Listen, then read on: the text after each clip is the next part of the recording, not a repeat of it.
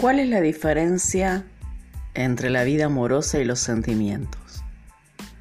Siempre que hablamos del amor, automáticamente creemos que son nuestros sentimientos. O cuando hablamos de la palabra vida amorosa, pensamos también que son los sentimientos.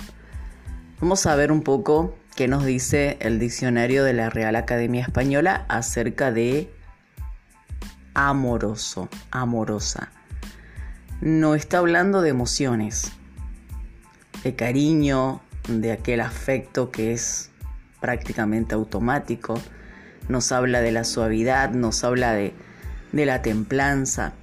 La vida amorosa tiene que ver mucho con nuestras emociones, trabaja más en esa área. Es por eso que Muchas personas, si no tienen a alguien al lado, se sienten vacías, solitarias. ¿Por qué? Porque dependen mucho de su vida amorosa. Porque no han encontrado aquellos sentimientos que las puede llevar a una autoestima más confiada, más segura, más firme.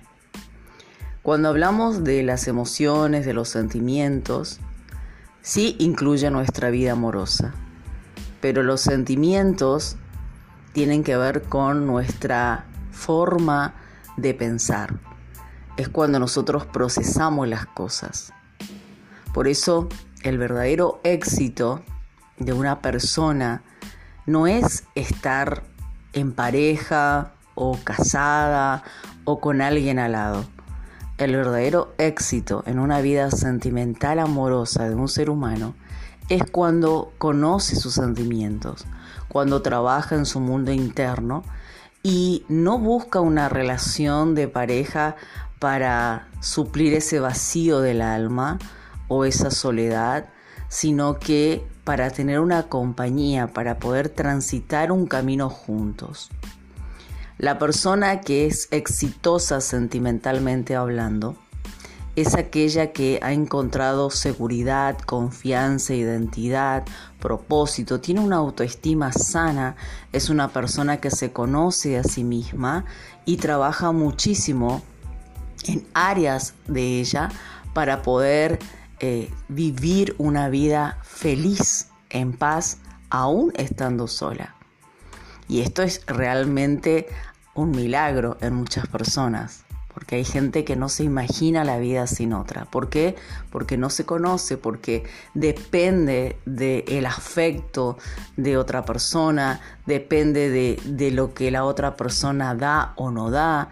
Y esto es algo muy doloroso, porque cuando nosotros buscamos así una relación de pareja o estamos inclusive en un matrimonio de esta forma, hay muchos conflictos porque las emociones están a flor de piel constantemente, obsesiones de celo, de control, de dependencia. Es por eso que hay parejas que tienen problemas con la suegra, ¿no? con la familia de la, de, la mujer o con la familia del marido, porque, porque no están ellos bien sentimentalmente. Entonces, este mensaje se enfoca en que el éxito de una persona en su vida sentimental, amorosa, es cuando aprende a vivir consigo misma, cuando llena el vacío de su alma y no busca a alguien para compartir eh, una vida, como dije, llena de obsesiones, llena de control, de dependencia, sino más bien de libertad para poder de esta forma generar una relación madura, responsable. Claro, el problema viene también cuando una persona se ha encontrado consigo misma y allí cuesta mucho más relacionarse en su vida amorosa por el hecho de que ya hay una inteligencia emocional, sentimental y ya tiene eh, prioridades y pensamientos muy objetivos en relación a lo que quiere en una pareja. Y se complica porque van a aparecer personas que por allí no van a estar ¿no? a la altura de ese pensamiento y entonces automáticamente la relación no se va a dar.